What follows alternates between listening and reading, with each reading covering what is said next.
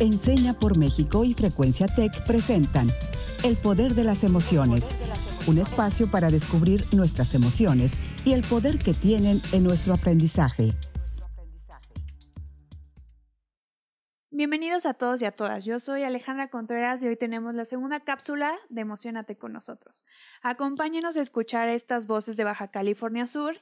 ¿Y qué te parece, Raúl? Tenemos otro programa de estudiantes para estudiantes. Me encanta, soy fan. La verdad es que me quedé enganchadísimo con el programa anterior y me presento de todos modos como, como siempre soy Raúl Carlín estoy muy contento de em, encontrarnos una vez más en el poder de las emociones y hoy como la vez pasada también tendremos con nosotros a Sofía, a María Ivana, a Viseida, a Ofelia, a Alfredo, a Nico, a Valeria, a Camila, a Jimena, a Roger, a Génesis, a Misael, a Francisco, a Delez, a Santiago, a Mitani, a Ari, a Cristian y a Amanda todos y todas estudiantes de La Paz y Baja California Sur, a quienes eh, abrazamos y, agradecemos que, nos acompañen el día de hoy en el poder de las emociones. Y los dejamos con ellos para em, escuchar las voces que deberíamos escuchar todo el tiempo.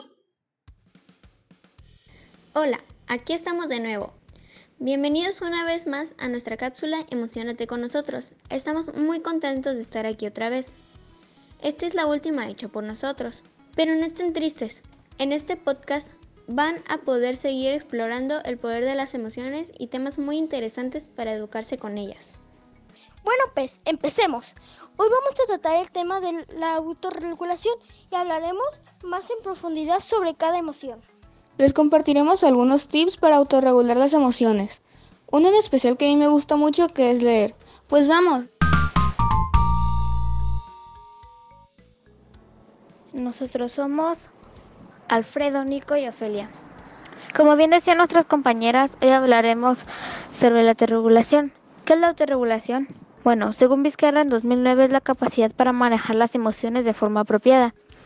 Entonces, entiendo que es tener estrategias para afrontar las emociones negativas y para crearnos emociones positivas. Exacto. En la regulación emocional podemos encontrar aspectos como la tolerancia a la frustración, el manejo de la ira, la empatía y otros más.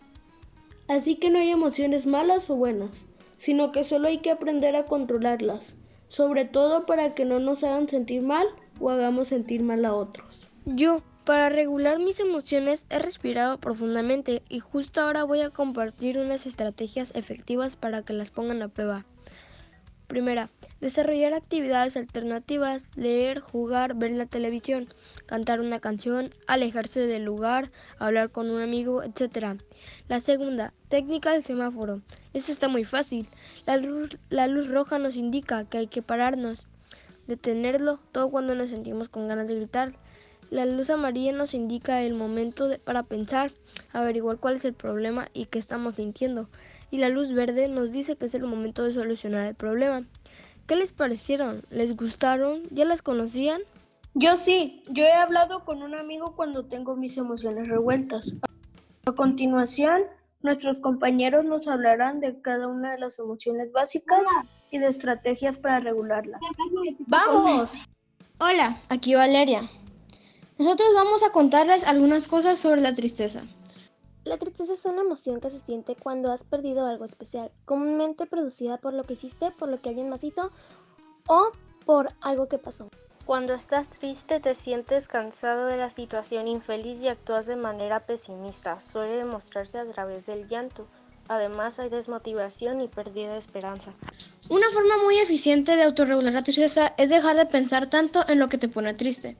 Hacer otras cosas, distraerte en otras actividades, pensar en cosas positivas, hacer una lista de cosas buenas que tienes. Contarle a alguien de confianza cómo te sientes y no estar solo. También puedes dibujar lo que sientes, pintar, hacer un collage o escribir. Anímate a intentar una de esas cosas cuando te sientas triste. Nosotros somos la alegría. Mm, bueno, no, vamos a hablarles sobre ella. Yo soy Roger. Génesis. Misa.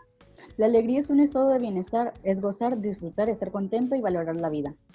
La alegría se manifiesta en nuestro cuerpo, pero especialmente en nuestra cara, con una sonrisa. Esto sucede gracias a cuatro hormonas, endorfina, serotonina, dopamina y oxitocina. La primera ayuda a aliviar el dolor, la segunda hace que te sientas feliz por ti misma y te ayuda a pensar en cosas felices, la tercera te hace estar motivada la cuarta es un compuesto cerebral importante en la construcción de la confianza que nos ayuda a desarrollar las relaciones emocionales. Algunos de los beneficios de la alegría son que disminuye el estrés, ayuda a combatir el dolor, mejorar la autoestima, el rendimiento y el sueño. Además de estar alegres, ayuda a que no nos enfermemos, porque mejora nuestro sistema inmune. ¿Lo sabías? Aquí Francisco, Santiago y Delet. Vamos a hablarles sobre el enojo. El enojo es una reacción de irritación, furia o cólera desencadenada por indignación de sentir una injusticia. Se genera cuando tenemos la sensación de que alguien nos dañó y exige una respuesta urgente. El enojo en nuestro cuerpo se siente caliente, la cara se nos pone roja, el pulso cardíaco se eleva y generamos adrenalina. Puede provocarnos dolores de cabeza y, do y dolores musculares, por lo que es muy importante que aprendamos a regular el enojo, pues si no lo hacemos podemos dañarnos a nosotros mismos a nuestras cosas o a los demás. En eso Santiago nos va a ayudar. Así es. Estrategia número 1. Hacer ejercicio. 2. Escucha música. 3. Escribe tus pensamientos y emociones. 4. Dibuja.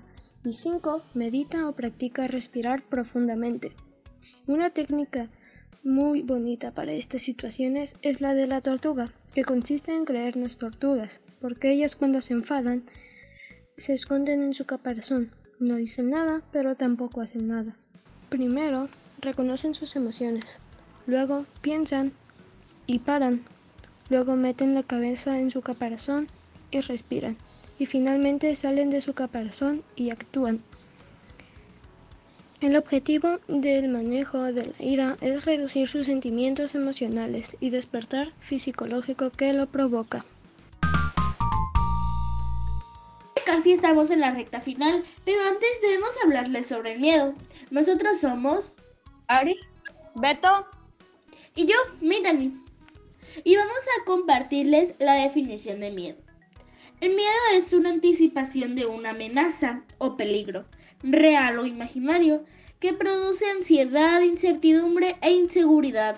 La respuesta del miedo comienza en la región del cerebro llamada amígdala y prepara al ser humano para huir o para pelear. La frecuencia respiratoria aumenta, la frecuencia cardíaca igual, los vasos sanguíneos en la piel se contraen y los músculos bombean sangre listos para reaccionar. Algunas de las actividades que podemos hacer para controlar el miedo son dibujar nuestros miedos, aceptar que tenemos miedo, divertirnos con nuestro miedo, intentar que el miedo sea más pequeño. Da igual a lo que tengamos miedo. Si lo piensas, a lo mejor es más pequeño de lo que crees. No está tan mal tener miedo, ya que es muy necesario porque nos sirve para apartarnos de un peligro y para actuar con precaución. Además, hay muchas personas que tienen el mismo miedo que nosotros. No pasa nada. Hola, soy Amanda y yo voy a hablarles sobre la calma. ¿Qué es la calma? La calma es tranquilidad, ausencia de agitación y de nervios en la forma de actuar. ¿Cómo se siente la calma en nuestro cuerpo? Tranquiliza nuestra mente y nos puede hacer sentir tranquilos y calmados. Sus beneficios son oxigena los tejidos del cuerpo, baja el ritmo cardíaco en caso de preocupaciones y ayuda al corazón. Con esto hemos llegado al final de la cápsula. Muchas gracias por escucharnos. Nosotros estuvimos muy contentos de colaborar con el programa de Enseña por México. Pásensela bien y diviértanse con su familia. Sean fuertes para lo que resta de esta cuarentena. Lo vamos a lograr. Adiós.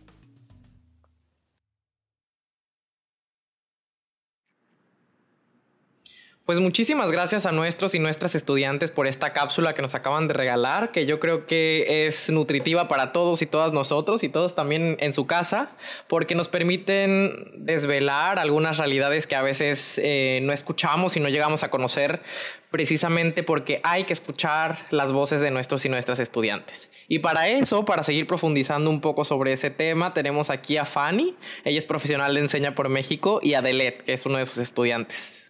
¿Cómo están? Hola, muchas gracias Raúl, Ale, Kat por invitarnos en este espacio. Estamos muy contentos de que nos pudieran abrir las puertas para que mis estudiantes, eh, la primaria en general, pudieran expresarse y compartir el trabajo y el producto que hicieron como fin de clase. Gracias a ti, Fanny, por estar en el poder de las emociones. Realmente te lo agradecemos mucho. Hola, Delet, ¿cómo estás?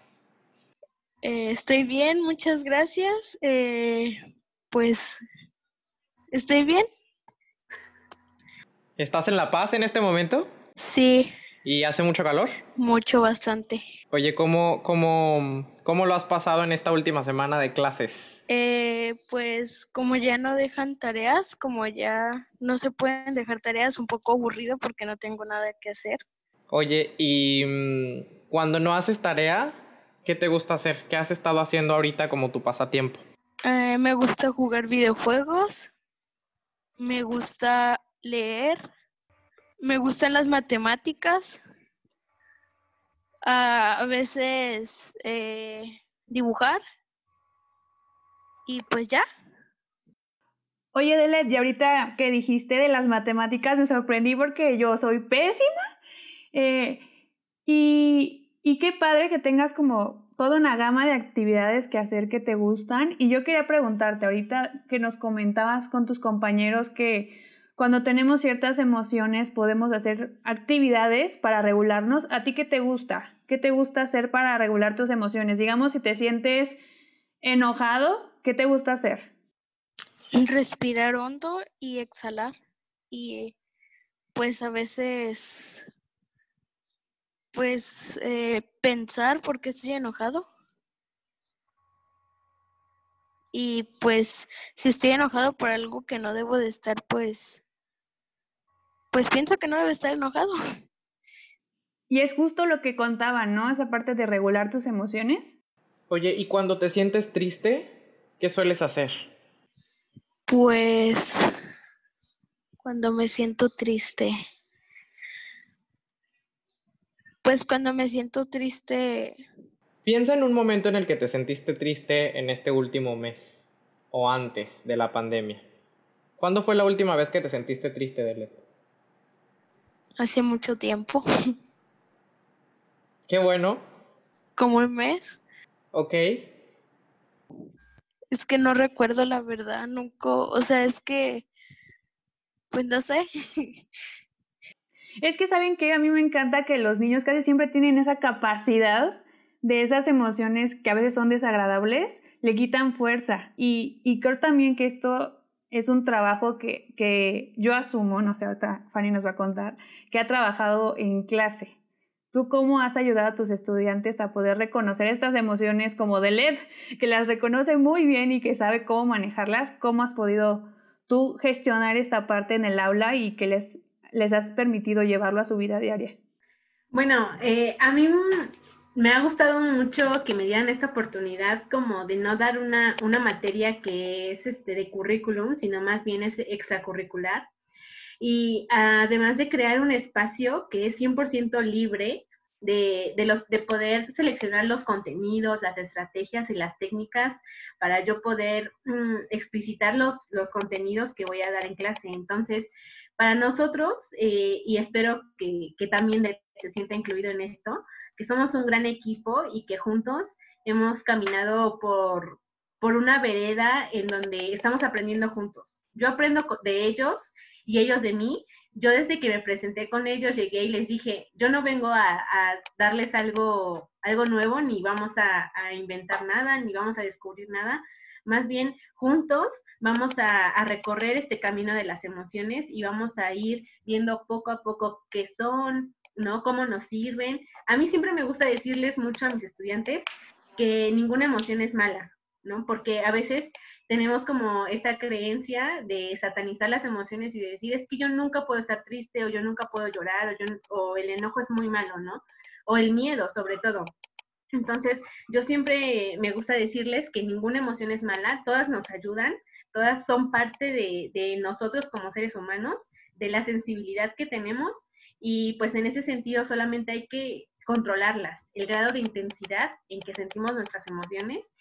Y pues ha sido un camino muy padre para mí porque me ha permitido tener diferentes actividades con ellos, hacer em, actividades que tienen que ver con desde estar en el patio hasta proyectos, hasta esta oportunidad de estar en Zoom, que la verdad es que yo sí los extraño mucho, extraño a mis alumnos, mi salón, pero también es una forma de, de poner a prueba, ¿no? Todo lo que hemos estado viendo en clase. Efectivamente, Fanny, y, me deja pensando muchísimo eh, lo que dices, lo desbloqueo eso, ¿no? La importancia de reconocer que las emociones no tienen por qué ser positivas o negativas, pero quiero decirte que no solo a nivel intelectual, creo que escucharte genera en mí muchísima, o sea, me, inspiras mucho, porque creo que también eh, lo que está pasando aquí es un botón de muestra de eh, lo bien que haces tu trabajo, porque además se ve, se ve reflejado en lo que nos cuenta Delet, y en ese sentido quiero preguntarte, Delet, ¿Cómo aprendiste? A mí realmente me, sorprendió muchísimo para bien que dijiste que cuando te sientes enojado sueles respirar, hacer ciclos de respiraciones profundas. ¿Dónde y cómo aprendiste eso, Delet? Pues la verdad, eh, por ejemplo, eh, antes iba a... hago deportes y siempre dicen que hagas eso, pero cuando empezamos la clase, eh, cuando conocimos a a Ciclali, a nuestra maestra, este, ella nos dijo que eso servía para regular el enojo y pues hay veces que si estoy enojado lo hago y sí funciona, como que te relajas. Me encanta, Delet. Oye, ¿y esto lo haces eh, solo tú o también se lo has contado, por ejemplo, a tus papás, a tu papá, a tu mamá, a tu familia y, y les has preguntado si, si ellos también lo pueden y lo quieren hacer? Pues la verdad no, no les he contado. ¿Y les darías este consejo? Pues sí. Excelente. Delet, ¿tú qué consejo le darías a los niños? Yo soy maestra de preescolar, Delet. ¿Qué consejo les podrías dar como para que puedan conocer sus emociones? Ya nos diste uno muy bueno, que es respirar. ¿Qué otro a ti te gustaría? Digamos que tienes a otro amigo y que tampoco sabe manejar sus emociones y él está muy, muy, muy enojado y, no sabe cómo salir de eso y, no sabe cómo hacerle. ¿Tú qué le dirías? Pues le diría que no se enojara porque su enojo puede hacer que, le, que lastime a alguien más o hiera a alguien más. Eh, o eh, físicamente o verbalmente también. O por ejemplo el bullying, que eh, hemos visto que, por ejemplo, el bullying se hace de que, se hace, perdón, porque eh, ese ejemplo lo tienen los niños desde casa porque tienen problemas familiares, sus papás, y pues eso le diría yo. Muchísimas gracias, Delet. La verdad es que me quedo muy sorprendido porque creo que tú te autorregulas mejor que yo.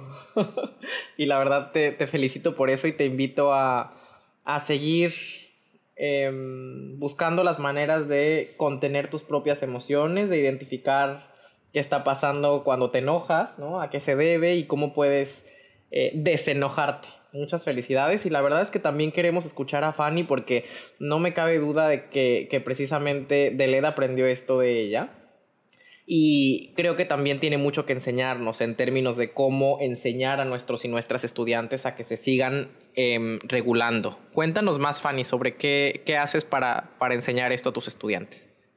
muchas gracias, Raúl. Bueno, pues em, cabe mencionar que eh, Delet es de sexto de primaria, entonces yo en esta cuarentena eh, atendí a gran parte de, de los alumnos de la primaria en la que colaboro entonces, les daba em, sesiones de habilidades socioemocionales a primero de primaria, segundo y tercero, que aparte implicaba un mayor reto porque lo hacíamos virtualmente. Entonces, si así de pronto es más complicado eh, contener la atención de los niños en clase, pues en Zoom todavía un poquito más difícil. Sin embargo, este, a mí me, yo lo disfruté muchísimo, esta, esta oportunidad que tenía con ellos, porque además vimos eh, varias actividades que tienen que ver con cada emoción. Por ejemplo, ahora puedo rescatar de alguna que vimos sobre el cuento del monstruo de colores, que es una estrategia buenísima que utilizan los, los docentes para educar en emociones.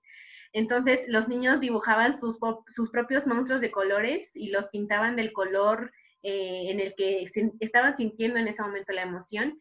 Además, también hicimos una, este, una botella de la calma, que esa es una técnica Montessori. Entonces, este, con los niños de primero, segundo y tercero, eh, lo hicimos por Zoom. Ellos construyeron su propia botella de la calma y yo les explicaba justamente que es una estrategia en la que, que pueden usar muy bien para controlar sus emociones y autorregularlas, porque justamente es una analogía entre la brillantina que está haciendo como explosión en, la botella y a veces nosotros nos sentimos así cuando tenemos una emoción muy fuerte o, emociones que pueden estar revueltas, bueno, nos sucede igual que la botella.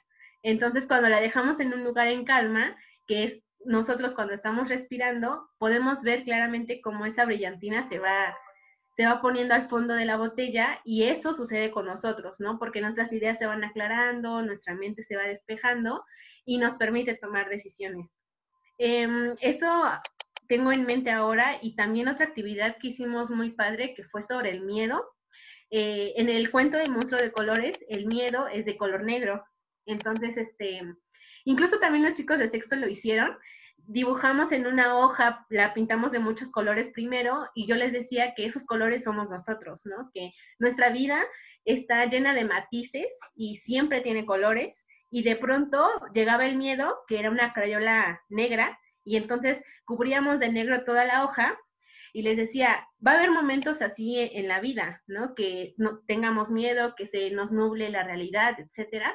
Y con una, un, un palillo, lo que hacíamos era rascar y dibujar este, para poder descubrir los colores que estaban abajo. Entonces, yo siempre les decía, pueden, pueden ver, o sea, está el negro, sigue aquí el negro, sin embargo, siempre eh, hay luz, ¿no? Siempre hay luz después de la tormenta, siempre hay calma y aparte esto nos debe de dar una reflexión de que somos capaces de superar cualquier miedo que tengamos y somos fuertes y somos valientes para superar esas cosas. Pues me encanta, me encanta lo que dices, Fanny, y me encanta también lo que nos enseña de el día de hoy. Y la verdad es que esperamos que todos y todas allá en casa Em, les haya servido esta cápsula y además también esta conversación para conocer cómo es que podemos autorregularnos, cómo es que podemos identificar y regular nuestras emociones. Y para eso quisiera lanzarles una pregunta a todas nuestra, nuestras audiencias. Em, y esa pregunta es, ¿qué van a hacer a partir de hoy para identificar y regular mejor sus, sus emociones. Y les dejamos también con la frase del día de hoy, que es una frase de David Caruso. Él decía que es muy importante entender que la inteligencia emocional no es lo opuesto a la inteligencia, que no es el triunfo del corazón sobre la cabeza, sino la intersección de ambas. Yo soy Raúl Carlín y em, ha sido un placer encontrarnos en el poder de las emociones un día más. Gracias Fanny, gracias Delet por enseñarnos tanto y hasta la próxima. Yo soy Alejandra Contreras, fue un placer escucharlos y, compartir este momento con ustedes. Creo que fue un lugar de aprendizaje increíble y nos vemos la próxima. Adiós y pues muchas gracias por invitarnos. Muchas gracias Raúl, Ale, por este espacio que nos permitieron compartir con ustedes. Eh, repito, estamos muy contentos por la experiencia y espero que podamos colaborar de nuevo muy pronto. Esto fue El Poder de las Emociones, un espacio para descubrir nuestras emociones y el poder que tienen en nuestro aprendizaje. Un programa producido por Enseña por México y Frecuencia Tech.